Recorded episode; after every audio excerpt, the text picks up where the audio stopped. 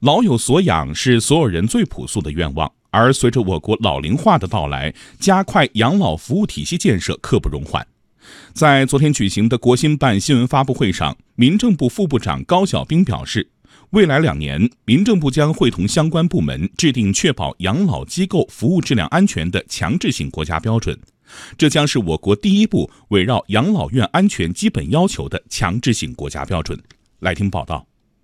国家统计局数据显示，二零一七年末，我国六十周岁以上人口两万四千零九十万人，占总人口的百分之十七点三。其中，六十五周岁及以上人口一万五千八百三十一万人，占总人口的百分之十一点四。而截至二零一八年底，我国养老服务机构近三万个，养老服务床位七百四十六点四万张，可以说一床难求的现象依旧突出。为此，国家发改委日前公布的《加大力度推动社会领域公共服务补短板、强弱项、提质量，促进形成强大国内市场的行动方案》提出，要全面放开养老服务市场，到二零二二年全面建成以居家基础、社区为依托、机构为补充、医养相结合、功能完善、规模适度、覆盖城乡的养老服务体系。社区日间照料机构覆盖率大于百分之九十，居家社区养老紧急救援系统普遍建立，一刻钟居家养老服务圈基本建成。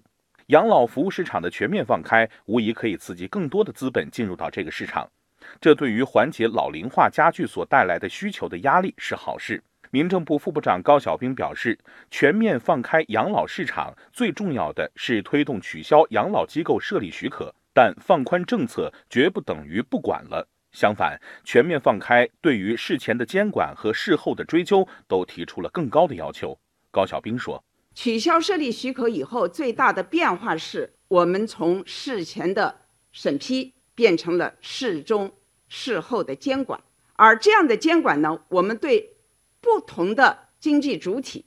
监管的标准是公开的、透明的。”我们也会与监管与服务当中，更好的为各类市场主体来办养老机构，提供养老服务，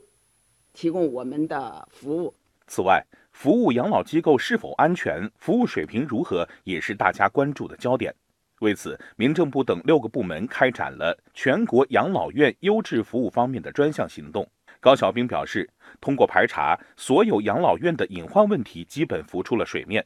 二零一七年共整治了十九点七万处服务隐患，二零一八年又整治了十六点三万处服务隐患。现在，养老院涉及到的安全质量隐患问题，百分之九十以上得到了解决。目前，我国初步建立了全国统一的养老机构服务质量评价标准，全国二十二个省份成立了养老服务标准化技术组织。部署开展了五十一个国家级养老服务标准化试点。二零一八年，在专项行动当中，入住的老年人增加了十二点七万人，而且我们统计，这新增加的人数啊，主要是全失能、半失能的老年人，这反映了老年人对养老院的这种需求啊，得到了一定程度的满足，特别是针对全失能能老年人的这种服务啊，质量。有了较大的提升。未来两年，民政部还将会同相关部门继续实施专项行动，坚持不懈抓服务隐患整治，